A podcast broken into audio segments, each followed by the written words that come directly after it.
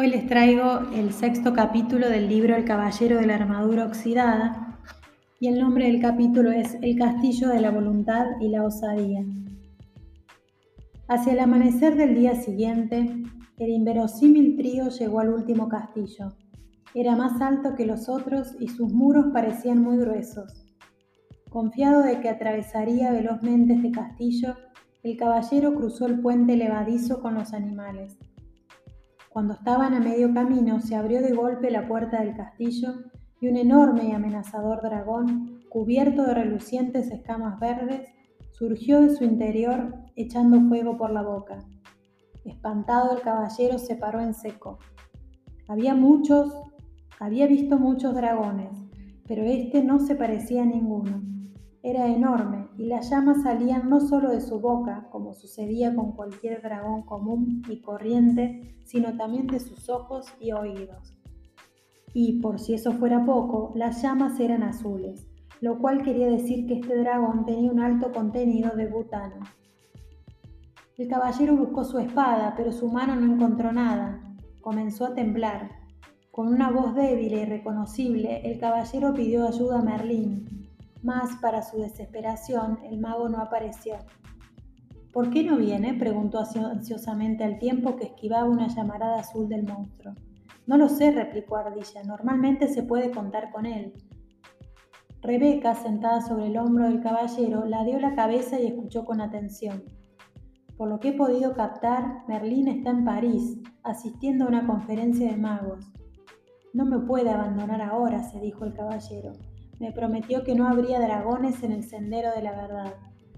Se refería a los dragones comunes y corrientes, rugió el monstruo con una voz que hizo temblar los árboles y que por poco hizo caer a Rebeca del hombro del caballero. La situación parecía seria. Un dragón que podía leer las mentes era definitivamente lo peor que se podía esperar, pero de alguna manera el caballero logró dejar de temblar. Con la voz más fuerte y potente que pudo gritó, Fuera de mi camino, bombona de butano gigante. La bestia bufó lanzando fuego en todas direcciones. Caramba, qué atrevido el gatito asustado. El caballero, que no sabía qué más hacer, intentó ganar tiempo. ¿Qué haces en el castillo de la voluntad y la osadía? preguntó. ¿Hay algún sitio mejor donde yo pueda vivir? Soy el dragón del miedo y la duda. El caballero reconoció que el hombre era muy acertado. Miedo y duda era exactamente lo que sentía. El dragón volvió a vociferar. Estoy aquí para acabar con todos los listillos que piensan que pueden derrotar a cualquiera simplemente porque han pasado por el castillo del conocimiento. Rebeca susurró al oído del caballero. Merlín dijo una vez que el conocimiento de uno mismo podía matar al dragón del miedo y la duda. ¿Y tú lo crees? susurró el caballero. Sí, afirmó Rebeca con firmeza. Pues entonces encárgate tú de ese lanzallamas verde. El caballero dio media vuelta y cruzó el puente levadizo corriendo en retirada. ¡Jo, jo, jo! rió el dragón, y con su último jo por poco quema los pantalones del caballero. ¿Os retiráis después de haber llegado tan lejos? preguntó Ardilla, mientras el caballero se sacudía las chispas de la espada. De la espalda. No lo sé, replicó él. He llegado a habituarme a ciertos lujos, como vivir. Sam intervino. ¿Cómo te soportas si no tienes la voluntad y la osadía de poner a prueba el conocimiento que tienes de ti mismo? ¿Tú también crees que el conocimiento de uno mismo puede matar al dragón del miedo y la duda? preguntó el caballero. Por supuesto, el conocimiento de uno mismo es la verdad, y ya sabes lo que dicen, la verdad es más poderosa que la espada. Ya sé que eso es lo que se dice, pero ¿hay alguien que lo haya probado y haya sobrevivido? preguntó sutilmente el caballero. Tan pronto como acabó de pronunciar estas palabras, el caballero recordó que no necesitaba probar nada. Era bueno, generoso y amoroso. Por lo tanto, no debía sentir ni miedo ni dudas. El dragón no era más que una ilusión. El caballero dirigió la mirada a través del puente hacia donde se encontraba el monstruo lanzando fuego hacia unos arbustos, por lo visto para no perder la práctica. Con el pensamiento en la mente de que el dragón solo existía si él creía que existía, el caballero inspiró profundamente y, con lentitud, volvió a atravesar el puente levadizo. El dragón, por supuesto, fue a su encuentro bufando y echando fuego. Esta vez, sin embargo, el caballero siguió adelante, pero el coraje del caballero no tardó en comenzar a derretirse, al igual que su barba, con el calor de las llamaradas del dragón. Con un grito de temor y angustia, angustia dio media vuelta y salió corriendo. El dragón dejó escapar una poderosa carcajada y disparó un chorro de fuego contra el caballero en retirada. Con un aullido de dolor, el caballero atravesó el puente como una bala, con Rebeca y Ardilla tras él.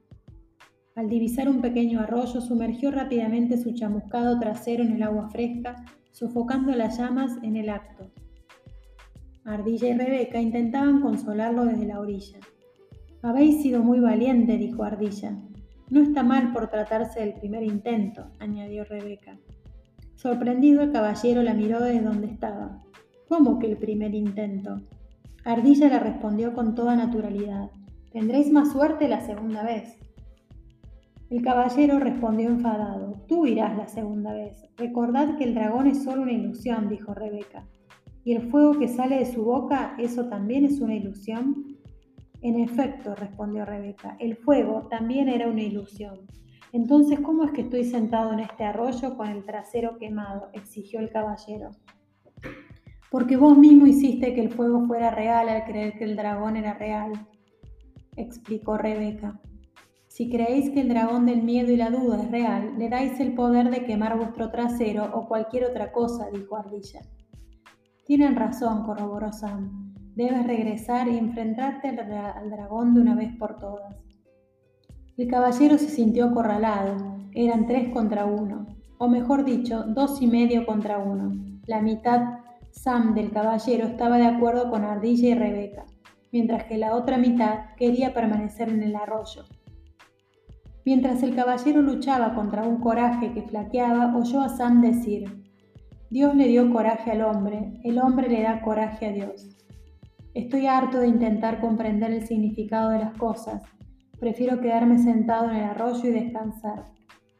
Mira, lo animó a Sam. Si te enfrentas al dragón hay una posibilidad de que lo elimines, pero si no te enfrentas a él, es seguro que él te destruirá. Las decisiones son fáciles cuando solo hay una alternativa, dijo el caballero. Se puso en pie de mala gana, Inspiró profundamente y cruzó el puente levadizo una vez más. El dragón le miró incrédulo. Era un tipo verdaderamente terco. Otra vez bufó. Bueno, esta vez sí que te pienso quemar. Pero esta vez el caballero que marchaba hacia el dragón era otro, uno que cantaba una y otra vez. El miedo y la duda son ilusiones. El dragón lanzó gigantescas llamaradas contra el caballero una y otra vez pero por más que lo intentaba no lograba hacerlo arder. A medida que el caballero se iba acercando, el dragón se iba haciendo cada vez más pequeño, hasta que alcanzó el tamaño de una rana. Una vez extinguida su llama, el dragón comenzó a lanzar semillas. Estas semillas, las semillas de la duda, tampoco lograron detener al caballero. El dragón se iba haciendo aún más pequeño a medida que continuaba avanzando con determinación. He vencido, exclamó el caballero victorioso. El dragón apenas podía hablar. Quizá esta vez, pero regresaré una y otra vez para bloquear tu camino. Dicho esto, desapareció con una explosión de humo azul. Regresa siempre que quieras, le gritó el caballero. Cada vez que lo haga yo seré más fuerte y tú más débil. Rebeca voló y aterrizó en el hombro del caballero. ¿Lo veis? Yo tenía razón, el conocimiento de uno mismo puede matar al dragón del miedo y la duda. Si realmente creías que eras así, ¿por qué no me acompañaste cuando me acerqué al dragón? preguntó el caballero, que ya no se sentía inferior a su amiga emplumada. Rebeca mulló sus plumas. No quería interferir, era vuestro viaje. Divertido, el caballero estiró el brazo para abrir la puerta del castillo, pero el castillo de la voluntad y la osadía había desaparecido. Sam le explicó, no tienes que aprender sobre la voluntad y la osadía porque acabas de demostrar que ya la posees. El caballero echó la cabeza hacia atrás riendo de pura alegría. Podía ver la cima de la montaña. El sendero parecía aún más empinado que antes, pero no importaba. Sabía que ya nada lo podía detener.